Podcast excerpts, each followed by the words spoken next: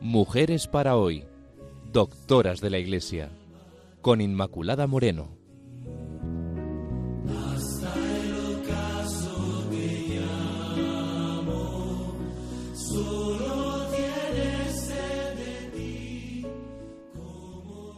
Queridos amigos de Radio María, bienvenidos. Les recuerdo que con todos ustedes en este programa estamos Pilar Álvarez e Inmaculada Moreno. Gracias un día más por su atención a mujeres para hoy, doctoras de la Iglesia. En concreto, seguimos viendo a Teresa de Jesús.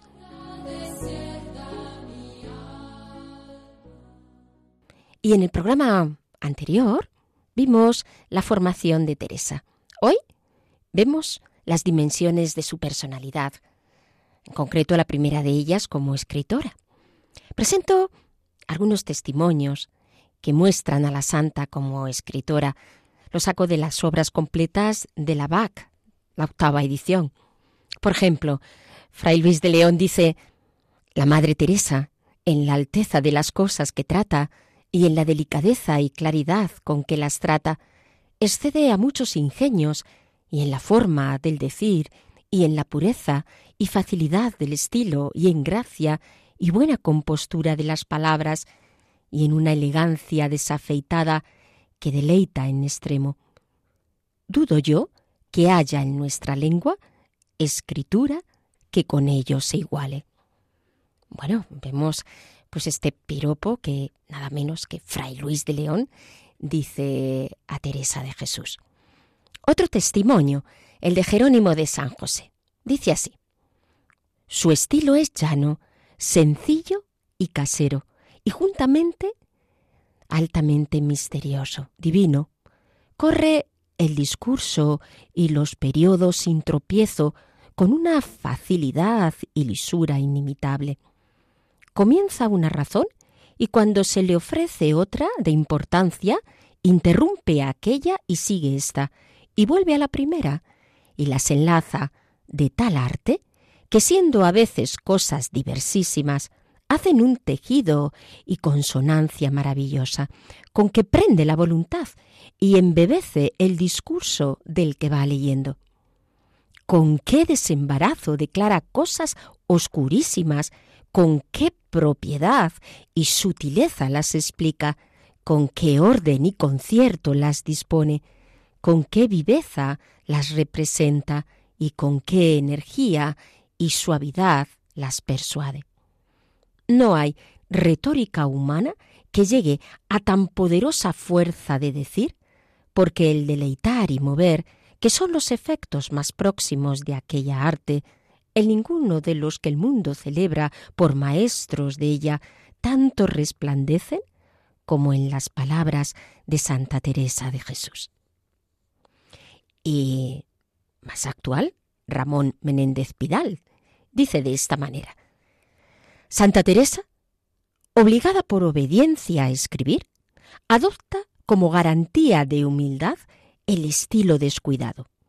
Y este total renunciamiento a la curiosidad nos explica cómo, aunque había sido la santa apasionada lectora de los libros de caballería, que eran entonces el manual del habla discreta, no tomó de ellos el menor rasgo estilístico, por más que alguna vez recuerda sus castillos y sus gigantes.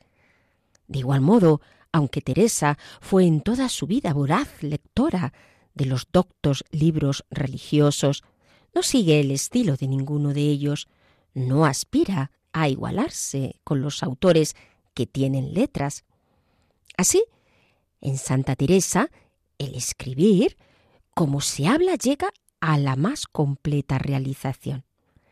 Pero la austera espontaneidad de la santa es una espontaneidad hondamente artística, aunque quiere evitar toda gala en el escribir, es una brillante escritora de imágenes. Las expresiones figuradas acuden abundantes, algunas revisten una riqueza de variante extraordinaria, acaso a veces inspirada en tratadistas anteriores, pero siempre matizadas y adaptadas al propósito especial que la santa expone. Sí, realmente ella aprendería a escribir más o menos a los siete años. Teresa conoce y utiliza todo el alfabeto, menos la K y la W. Rara vez lo hace la H y la X. No utiliza mayúsculas, excepto en algunos casos. No conoce los signos de interrogación, de admiración, paréntesis, diéresis, comillas. No puntúa, sino rarísima vez. Para numerar utiliza los números romanos, no los arábigos. Escribe indistintamente B o V, titubea en el uso de las labiales, utiliza el recurso a las abreviaturas, que también dan a su escritura fluidez. Abrevia la N al final de la palabra o de la sílaba. Una grafóloga define la grafía de Teresa como escritura fluida metódicamente desigual, sinuosa de letras, austera, clara, nítida, tortuosa, dilatada en letras y palabras. Bueno, en fin, podemos decir que Teresa es escritora tardía. Los escritos que de ella nos han llegado pertenecen al último cuadrante de su vida. Escribe la primera gran obra a los 50 años. En fin, ya era una mujer eh, madura y termina Fundaciones poco meses antes de su muerte. Además, todos sus escritos se enmarcan en un clima místico. Su forma de redactar es, por otra parte, juvenil, rápida, ágil, con imágenes, con simbolismos. Anteriormente hizo algunos escritos sueltos, como el libro de caballería, la pequeña novela, y se han perdido sus primeros escritos espirituales, cinco relatos autobiográficos para los confesores, sus primeras relaciones, tres auténticas joyas anteriores al libro de la vida, un primer poema para celebrar la hermosura de Dios, hermosura que excedéis a todas las hermosuras, una carta al mismo Lorenzo, una instancia al Concejo de Ávila, un libro espiritual, la primera redacción de lo que sería el futuro libro de la vida, escrito por la Santa en el Palacio Toledano de Doña Luisa de la Cerda, cuando interrumpe los trámites de fundación del nuevo Carmelo abulense. En fin, para escribir un libro pues eh, no es cosa más que escribir pues una carta con mayores proporciones para ella o algo así, ¿no? Y adopta siempre pues esta postura dialogal, espontánea, conecta enseguida con los lectores, trasvasa convicciones, experiencias, se plantea problemas concretos, de tal manera que la persona que está leyendo se le hace eh, una lectura amena que le llega al corazón. No parte de unos apuntes previos para fijar ideas, aunque toma apuntes, pero sin conexión con sus libros. Escribe, digamos, como en directo no suele titular el libro, por otra parte. Es decir, el libro de la vida sabemos que quedó sin título y que más tarde de su epistolario lo escribe, igual en fundaciones. El que sí aparece con título es el de Castillo Interior. En fin, para ella escribir es como una conversación, ni más ni menos. El libro de las moradas, pues lo va estructurando según lo escribe. Termina sus libros y acentúa ese tono dialogal con palabras de, despedida, lo hace, por ejemplo, en Camino de Perfección, o en el caso de las fundaciones, que redacta el libro sobre la marcha, con grandes intervalos. No utiliza los índices, no se preocupa del estilo, opta por un estilo tanto ermitaño, acorde con su género de vida. No quiere parecer docta en ningún momento, Teresa. En su estilo hay verdad y hay llaneza, y escribe desde el hablar popular, en un momento en el que la evolución del idioma pues estaba fluctuando en la conformación de numerosos vocablos. Ella, cuando escribe, conversa, así, de una forma sencilla, sin retórica. Le interesa el contenido más que el ropaje. Y además hay que tener en cuenta que también ella escribe por obediencia a sus confesores, como en el caso del libro de la vida, el padre García de Toledo, o las súplicas de las hermanas del monasterio de San José para escribir Camino de Perfección, las moradas, que las escribe por mandato del padre Velázquez y Gracián, las fundaciones por Ripalda, en obediencia escribe. Y en muchos casos le cuesta hacerlo, bueno, al menos al principio. En cuanto al destinatario, pues Dios está en todos los escritos como el destinatario latente, claro. Teresa, al escribir, tiene presentes a los censores. Hay que tener en cuenta que la censura era un obligado paso de frontera para todo libro que pretendiera presentarse en sociedad. No llegó a presentar ninguno de sus libros ante la censura oficial, ni siquiera el único que presentó en vida, que era las Constituciones en Salamanca en el 1581. Pero la difusión necesitaba la firma de algún letrado. Diego Yanguas ve mal el libro de Cantares y Teresa lo arroja al fuego directamente, aunque van a seguir difundiéndose las copias manuscritas. La actitud de Teresa frente a los revisores y censores no fue de temor, sino de un positivo deseo. Para ella, la intervención del censor es un seguro doctrinal. En cuanto a la transmisión de sus escritos, pues todas sus obras nos han llegado autógrafas. Los diversos autógrafos reflejan pues los diversos momentos y situaciones de su alma, así como también pues el proceso de composición. Proliferaron escritos que se le atribuyeron falsamente a la autora, como las ordenanzas de una cofradía, las siete meditaciones sobre el paternoster, avisos o cartas.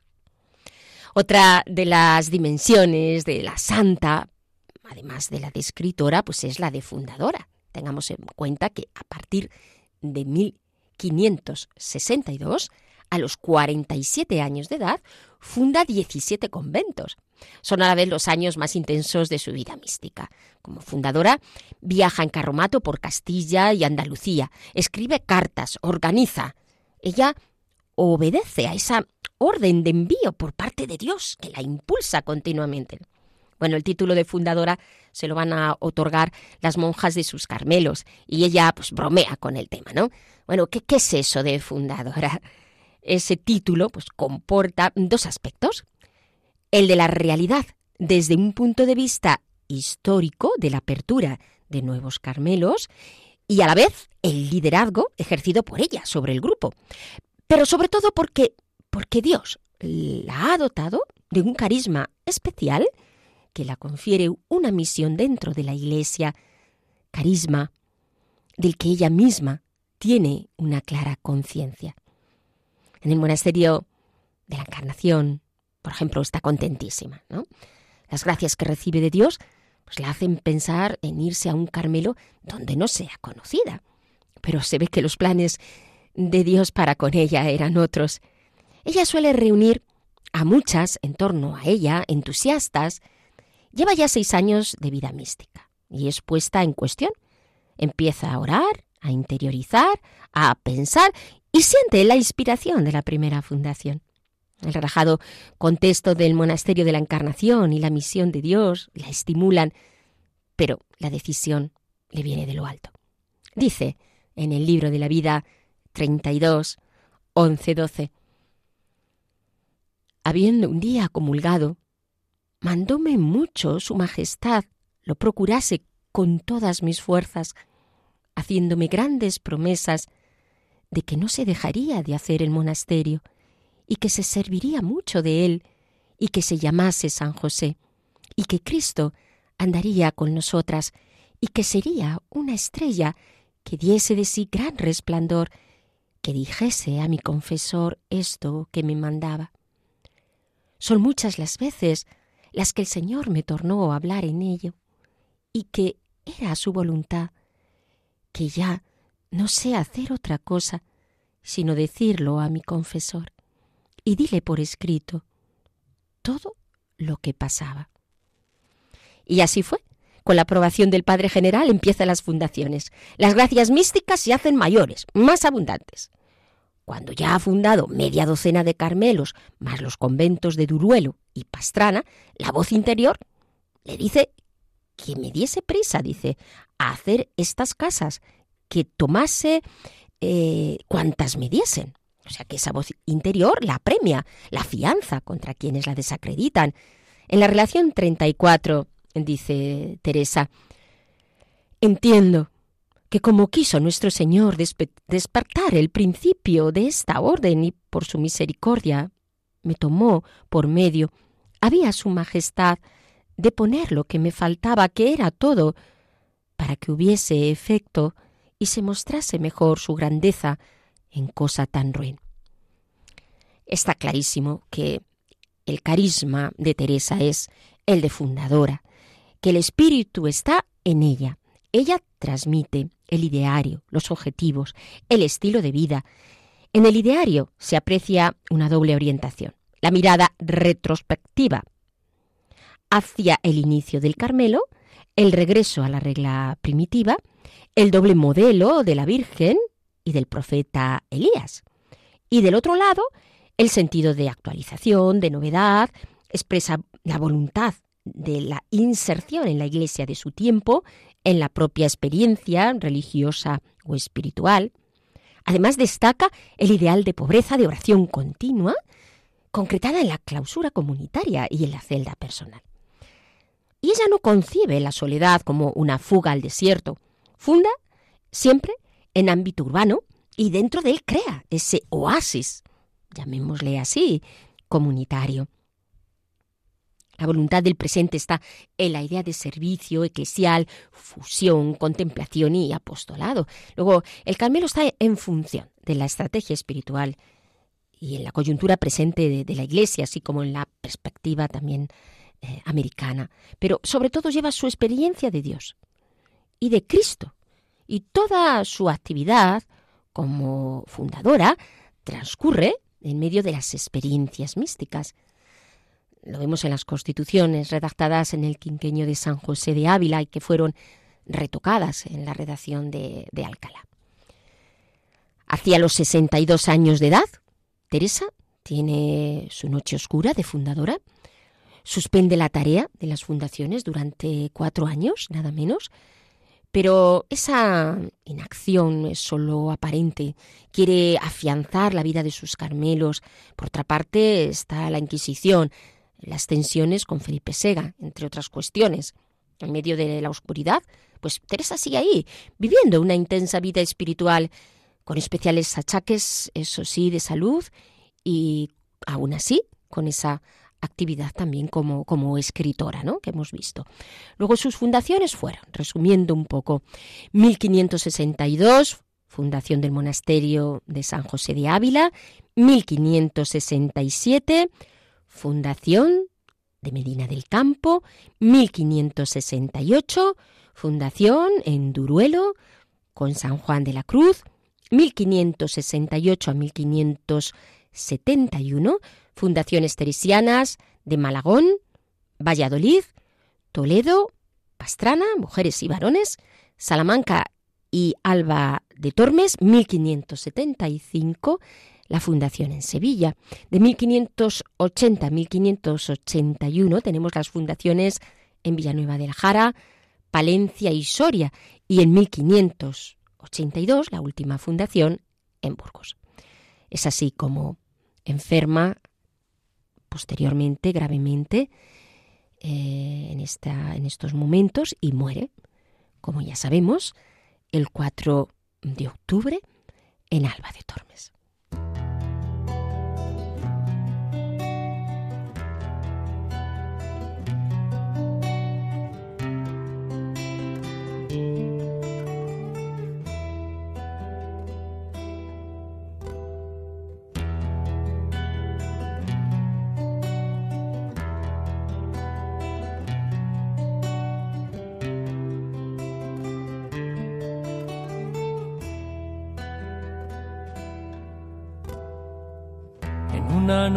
Oscura, con ansias en amores inflamada.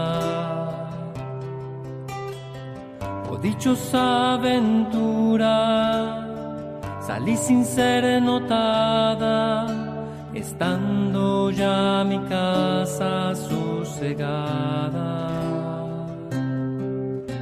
Estando ya mi casa sosegada, a oscuras y segura la secreta escala disfrazada. Oh dichosa aventura, a oscuras y encelada, estando ya mi casa sosegada. Estando ya mi casa sosegada la noche dichosa, en secreto que nadie me veía. Y yo miraba cosa sin otra luz ni guía, sino la que en el corazón Entre las azucenas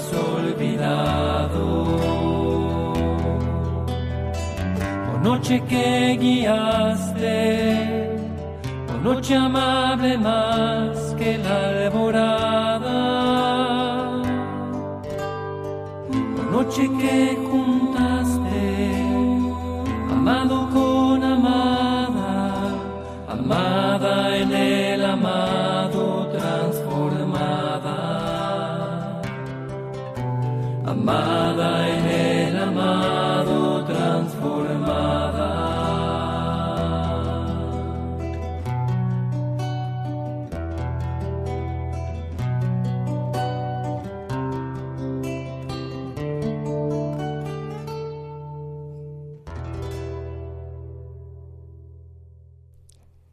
Queridos amigos de Radio María, les recuerdo que estamos en el programa Mujeres para Hoy, doctoras de la Iglesia, viendo en concreto a Teresa de Jesús, hoy en su faceta de fundadora y de escritora. Y de los aspectos que hemos visto de la Santa Doctora, tanto hoy como en otros programas, desde su aspecto físico o su personalidad, o las dimensiones como escritora y fundadora, o las lecturas que le influyeron en su formación, pues cabe concluir y, destacar que Teresa utilizó todos los dones naturales y sobrenaturales. ¿Para qué? Pues para llevar a las almas a la unión con Dios y que puso todo el bagaje que Dios le dio al servicio de los demás. Desde una visión siempre comunitaria y eclesial, bregando con todo su ser y en el dinamismo de la entrega por construir la Iglesia a través de la reforma del Carmelo. Es un alma ungida por el Espíritu, en, el fervor, con empuje de una vida incansable para los demás. Y bueno, es que no era suficiente con la reforma femenina para ella, que buscó la masculina, bregando contra viento y marea, frente a obispos, reyes, papa, y esta misión no es fruto de su iniciativa, sino de esa conciencia firme y la convicción de ser enviada por Dios para realizar tal obra que ni siquiera podía vislumbrar en su conjunto, sino que se le fue dando poco a poco según la gracia que Dios pues la iba dando en cada momento. Vemos en su vida también una unión entre la vida activa y la vida contemplativa única. Es más, cuando más fuerte fue la vertiente apostólica en su vida, pues más fuerte fue igualmente la vida mística que Dios la iba dando y mostrando, y a esto se le unía su faceta como escritora. Observamos que no pudiendo tener acceso a una formación más sistemática por ser mujer en aquel siglo, sin embargo, para Dios no hay barreras. Y en la búsqueda de la obediencia, que siempre le había caracterizado, y de ser fiel a Dios, pues nos ha dejado un maravilloso legado escrito que no han sido capaces de realizar muchos hombres y mujeres muy formados, con un estilo único, cercano, embriagador, podemos decir, que nos capta, nos motiva y nos catapulta a la santidad. Nos puede parecer a nosotros, hombres y mujeres del siglo XXI, que estamos viviendo en una sociedad que diluye al sujeto, que Teresa es una mujer del pasado, pero no deja de espolearnos para ponernos en marcha en la tarea de evangelización, pues tan necesaria en el mundo presente. Es un ejemplo de entrega que nos ha de motivar, de apertura al espíritu, para abrir los caminos que Dios la iba pidiendo, para hacer nosotros lo mismo en función de la gracia y el don de Dios y según su voluntad, a buscar también pues esta experiencia de hondura en, Dios, esta experiencia mística, ¿por qué no? Que no ha de quedarse eh, sino como Dios quiera, manifestarse. Así se manifestó en Teresa, pues se puede manifestar, como Él quiera, por supuesto, en cada uno de nosotros, pero siempre en nosotros ha de haber esa apertura, porque Dios quiere que le gustemos, ¿no? Gustad y ved qué bueno es el Señor, dichoso el que se acoge a Él. Y es maravillosa la acción de Dios en el alma y cómo obra Dios en el alma de esta forma tan, tan estupenda cuando realmente nos dejamos hacer, hacer por Él, ¿no? Teresa nos muestra esto, esta llamada real de cada uno a la unión para ser cristianos auténticos en el mundo de hoy, pues que necesita más que nunca, ver la realidad del poder de Dios. Bien, queridos amigos, pues voy a pasar ahora, vamos a pasar a ver eh, cada una de sus obras y hoy en concreto empiezo por el libro de, de la vida.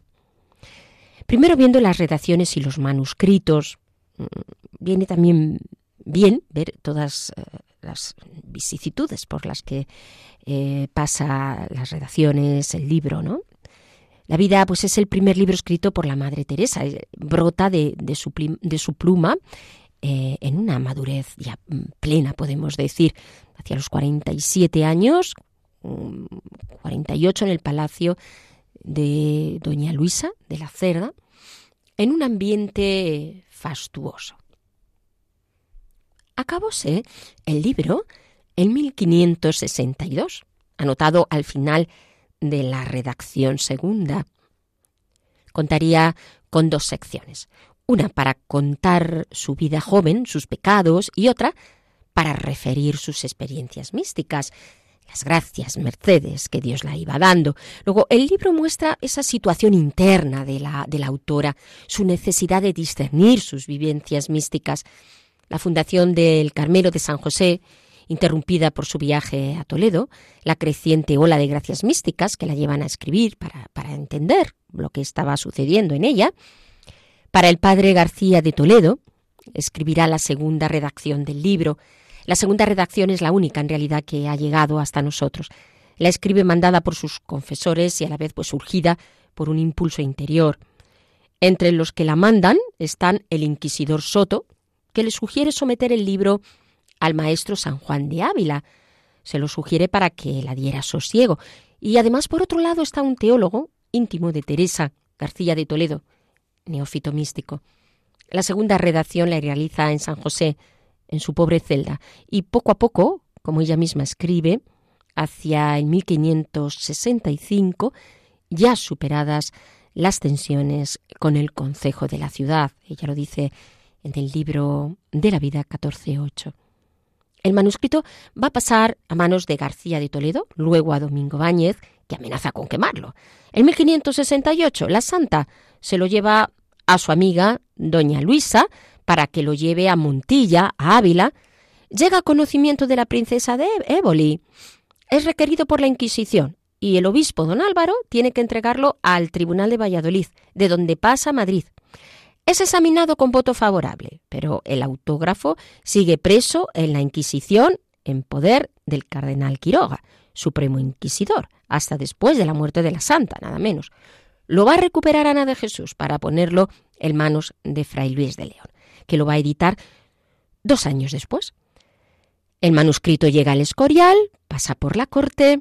La edición de 1588 estaba dedicada a la emperatriz Nuestra Señora y poco después Felipe II hacía llegar a Doria su deseo de tener en San Lorenzo el Real los libros originales de Madre Teresa.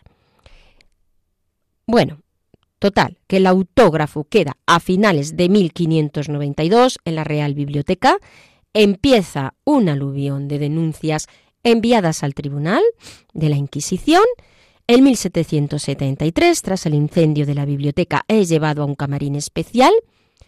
Actualmente se custodia en la sección de reservados.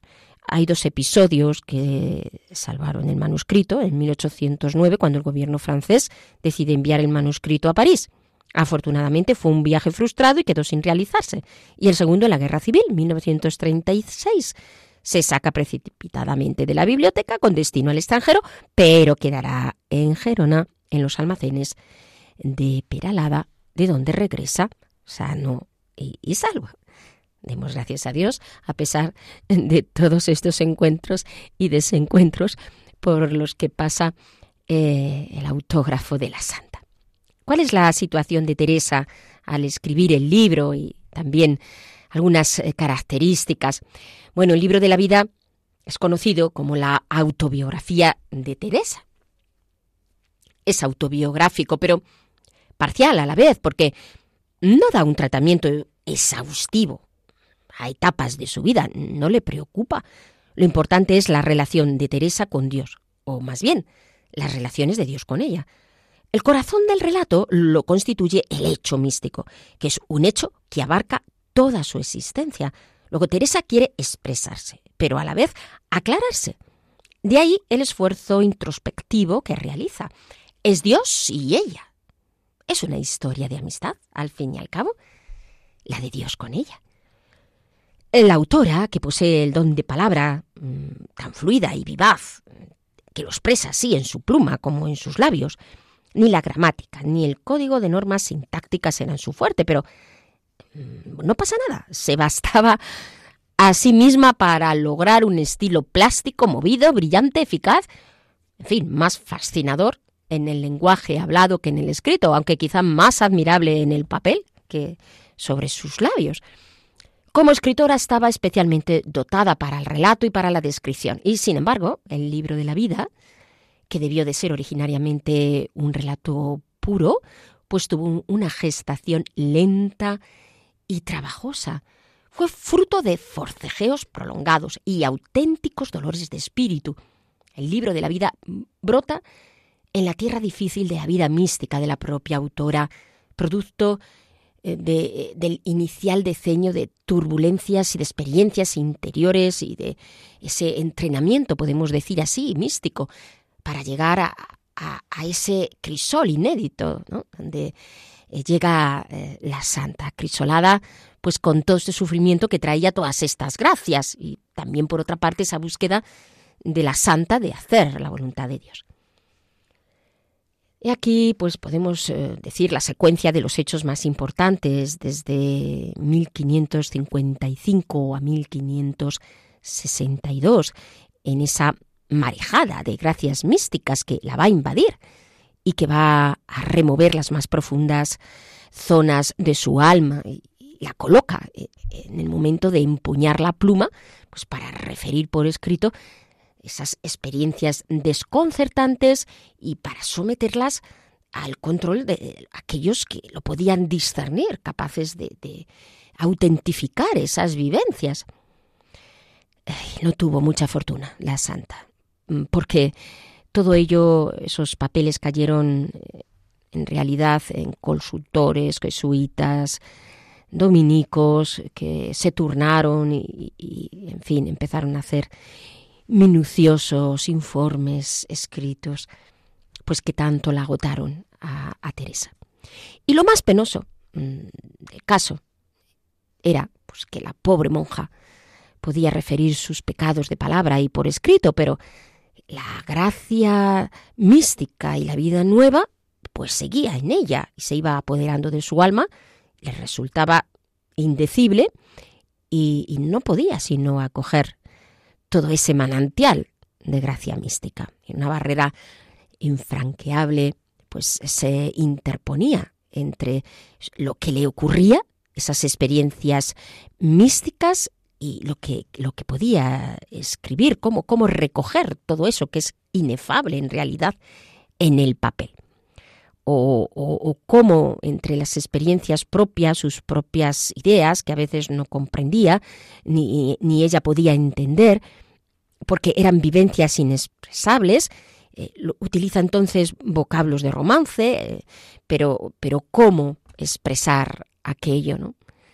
Dice, si entiende, no entiende como entiende. En fin, que no parece que había manera de entender lo que la acontecía. Por eso Teresa luchó contra la propia impotencia, pero en vano. Hubo de recurrir a un libro que hablaba de cosas similares a las suyas y cederle la palabra.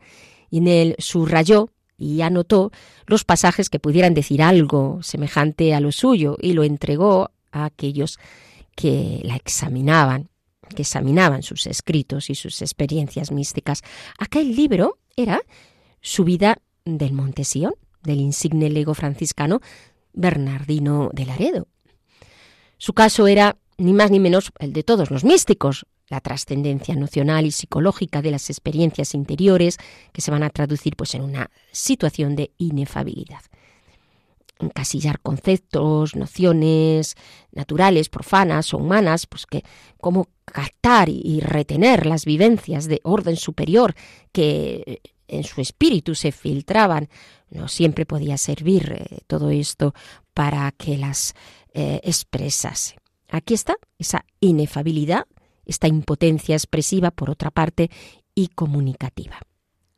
Y en Santa Teresa el fenómeno pues revistió caracteres más relevantes por esa, esa pujanza de las gracias místicas y sin embargo como Dios le dio también a su vez la gracia de expresarlas de esta manera, cosas tan profundas también, tan difíciles en la, para expresar, cómo se manifiestan con esta agilidad a la que ya hemos hecho referencia, a través de su pluma. Dice Santa Teresa, hartos años estuve yo, que leía muchas cosas y no entendía nada de ellas, y mucho tiempo que aunque me las daba Dios, palabra no sabía decir para darlo a entender, que no me ha costado poco trabajo.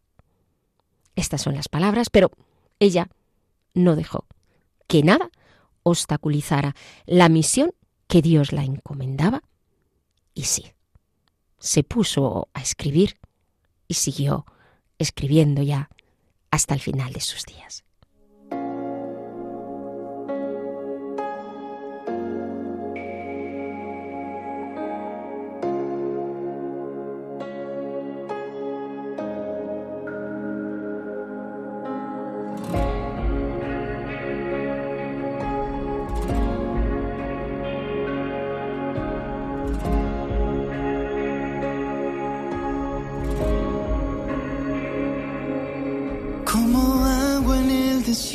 como lluvia en el campo, como un suave rocío.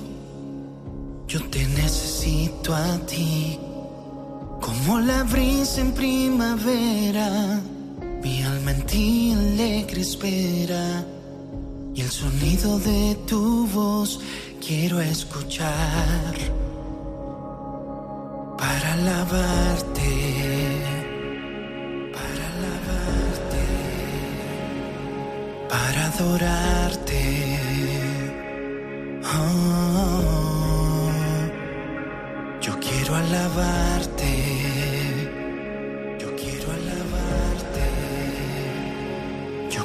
mezz'ora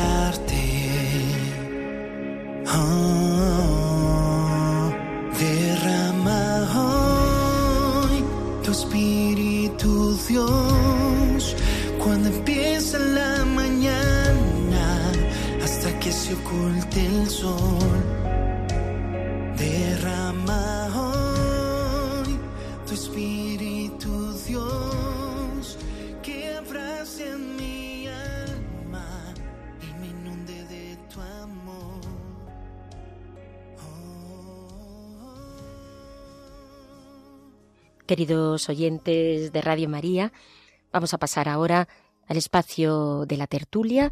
Les recuerdo que estamos en el programa Mujeres para hoy, doctoras de la Iglesia, en concreto viendo a Teresa de Jesús. Hoy con esas dimensiones de su personalidad y la introducción a su obra, en concreto al libro de la vida. Pilar, Cuéntanos cómo hoy has visto el programa, a ti que siempre pues te va inspirando aspectos para señalar de Teresa de Jesús. Bueno, lo primero, Inma, es que me ha sorprendido porque, claro, cuando uno coge un libro de, de Teresa de Jesús, de sus obras, pues claro, ya se lo encuentra todo ordenadito, con sus comas, sus puntos, pero no era así como ella escribía, y yo no lo sabía. Me hecho mucha gracia como hay ciertas letras del vocabulario que ella no utiliza, otras que mm, las utiliza indistintamente o mal, que no puntúa, mayúsculas las pone de vez en cuando. Y a pesar de todo eso, qué fuerza hay en lo que en lo que ella escribe, en lo que bueno, pues es uno de nuestros grandes tesoros, aunque no fuésemos creyentes, como como obra literaria y a nivel universal. Como Teresa escribe como no digo yo como al dictado, pero como en directo. Como en directo es como cuando una persona a veces se pone a hacer oración y coge un papel y un boli y se pone a decir aquella, a escribir aquello, pues que le sale del corazón.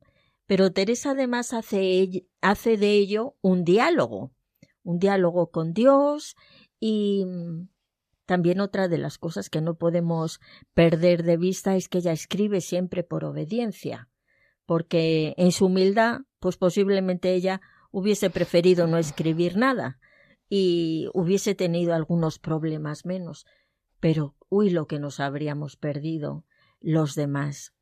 Entonces, ¿qué voy a decir yo de la, de la obra de Santa Teresa? Pues que tú les eh, cualquier cosa de ella y dice, hay una frase que se ha leído hoy que es que te catapulta a la santidad, porque realmente a mí, por ejemplo, especialmente la poesía de ella me toca porque realmente te desarma, eh, o sea, fulmina la dureza de tu corazón y te catapulta a la santidad.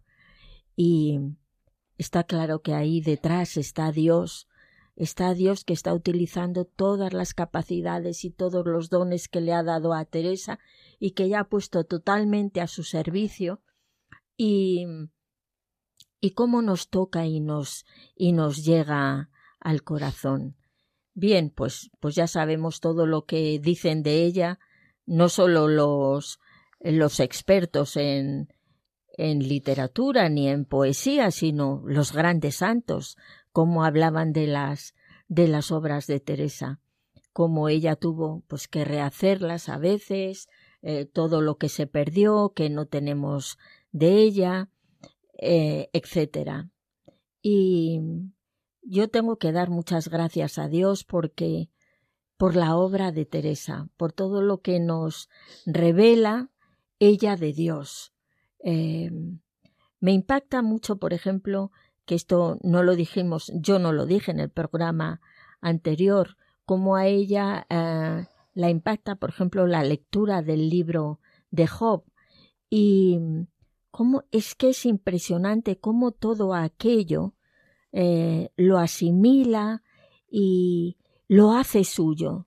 Teresa escribe desde la verdad, desde la verdad, con un lenguaje sencillo. Ella no pretende ser ninguna no, pretende pontificar para nada y además todo lo somete al criterio de la Iglesia en un acto de, eh, de perfecta humildad, porque ella quiere, ella trata de explicar sus experiencias místicas, pero trata de cerciorarse de que la Iglesia diga vas por el buen camino. Y esto demuestra gran humildad y prudencia, en fin, que de la obra de, de Teresa como escritora, pues yo, ¿qué puedo decir? Pues, pues eso, que me toca el corazón, que me ayuda un montón y que le doy gracias a Dios por haber mm, dado a Teresa esta, este gran regalo y gracias a Dios y gracias a ella por haberse dejado hacer por Dios. Eso en cuanto en cuanto a escritora.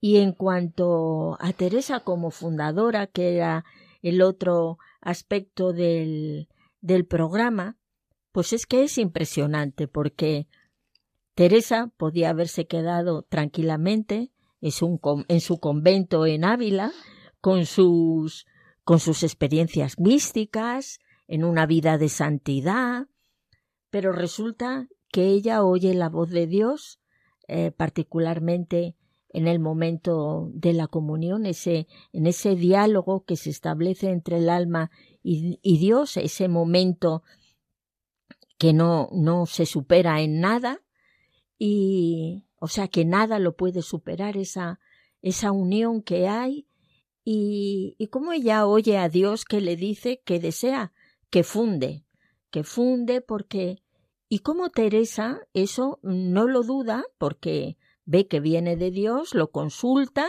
se lo dice a los confesores y cómo espera el, el beneplácito de, de la Iglesia.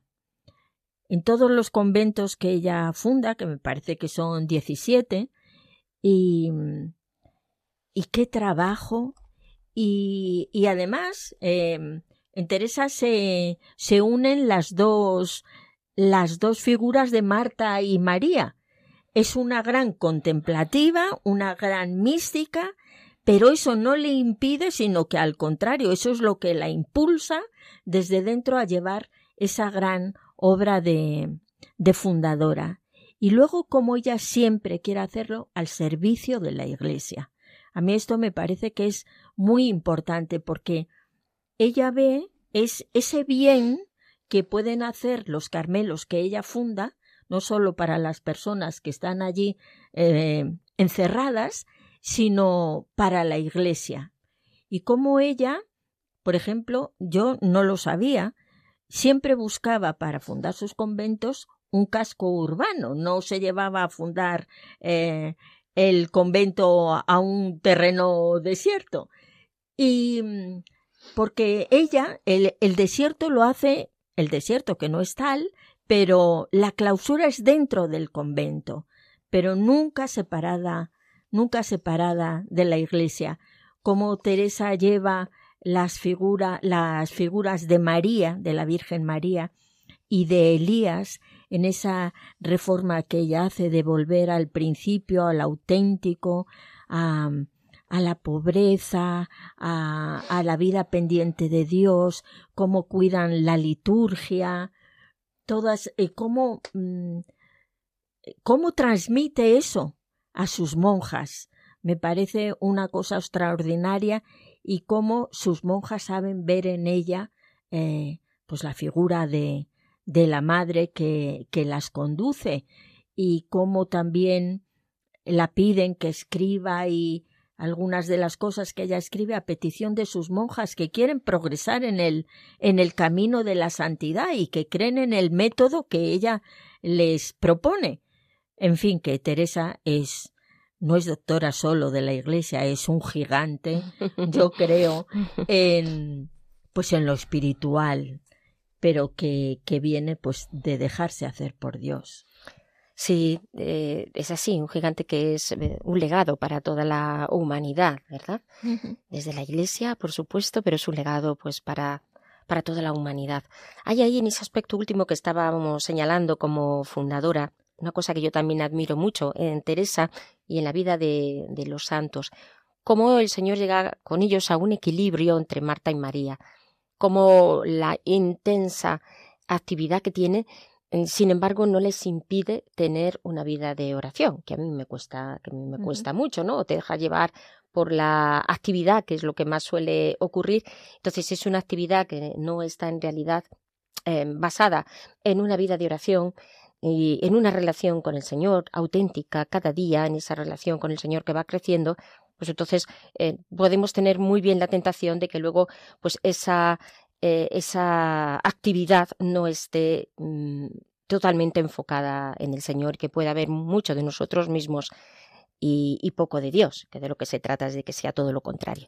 Y Dios, ¿cómo hace eh, pues esa, ese ensamblaje en ellos que les va llevando pues hasta, hasta, hasta ver cómo esa vida contemplativa y esa vida activa son una sola cosa en esa voluntad de Dios que, que, se les pide cada día, ¿no? Y en eso en Teresa pues también lo vemos, lo vemos muy bien.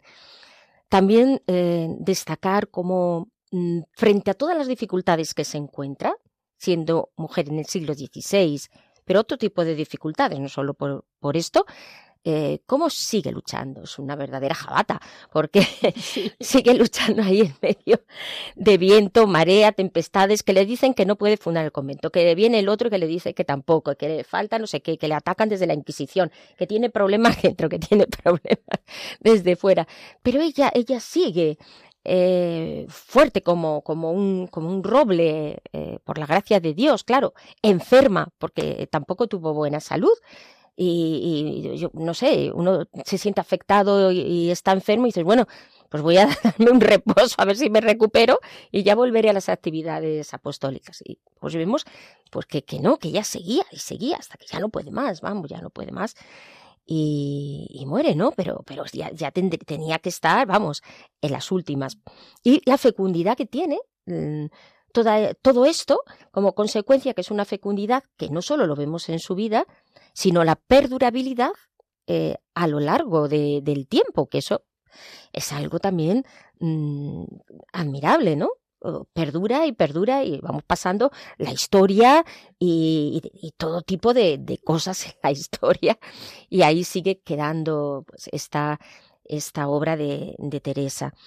Eh, del Señor, pero que hace por, por medio de Teresa. Y respecto a lo que comentabas, de cuanto escritora, efectivamente ella siempre desde la obediencia, no quiero otra cosa, sino que desde la obediencia se pone a escribir. Y esto, esta actitud de obediencia, le da, yo creo, como un plus, por decirlo así, que es lo que tú también comentabas, Pilar, de esa profunda unción que tienen sus escritos. Porque no es lo mismo leer, cuando lees el libro de la vida, es que te va calando, es que te va transformando, es que te...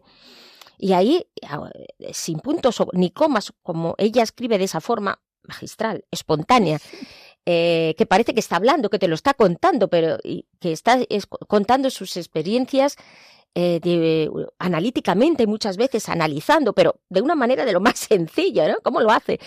Y, y, cómo te va llegando al corazón, cómo va calando en el corazón. Yo recuerdo que la primera, el primer libro que leí fue precisamente el libro de la vida, porque pues allí en mi pueblo había teresianas y porque me sonaba Teresa de Jesús, pero vamos, que no me sonaban muchos más. Y cuando empecé a leer eh, precisamente el libro de la vida, a mí me caló muchísimo en aquel momento y me ayudó eh, interiormente a orar, a entrar en el camino de, oración. O sea, que son libros que te cambian. Eh, son libros vivos, por decirlo así, porque allí está el mensaje de Jesús, que es el Dios vivo que se nos transmite a través de, de los santos, como en este caso de Santa Teresa. Son libros ungidos.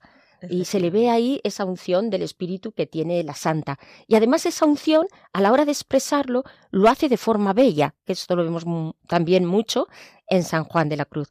O sea, lo hace de forma estética.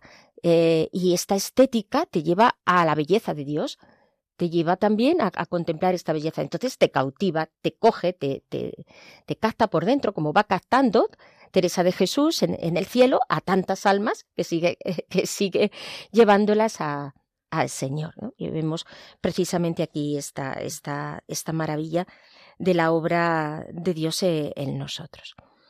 Pues queridos oyentes, eh, terminamos eh, la tertulia. Les recuerdo que pueden establecer contacto con nosotros a través del correo mujeres para hoy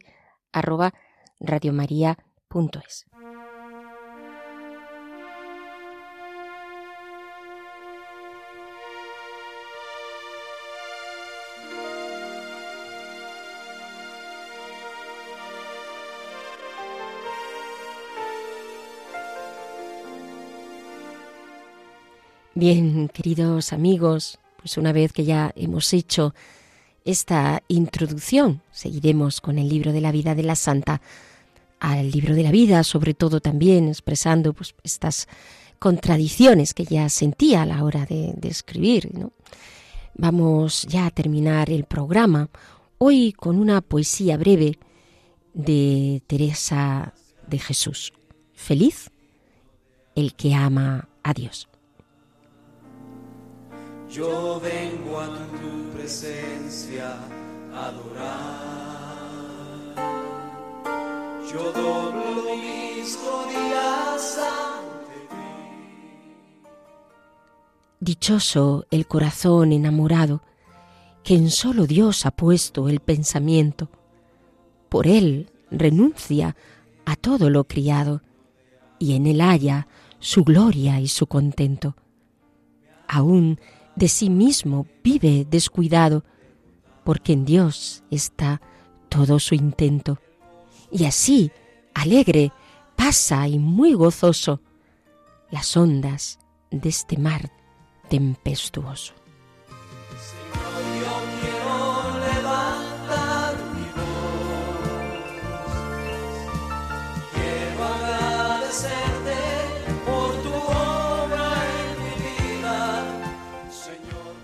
Queridos amigos, y ahora sí, hemos llegado al final del programa.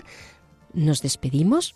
Les recuerdo que hoy hemos visto esas dimensiones de la personalidad de Santa Teresa, tanto como escritora, así como fundadora, viendo eh, cómo ella sentía esa contradicción, por una parte, al sentir esa experiencia del Dios inefable y por otra parte, cómo expresarla en el papel, introduciendo así el libro de la vida. Les recuerdo también que pueden encontrar en podcast el programa y conectar, si así lo desean, para cualquier comentario con nosotros en el correo mujeres para hoy. Muchas gracias y les esperamos en el próximo programa de Doctoras de la Iglesia Mujeres para hoy.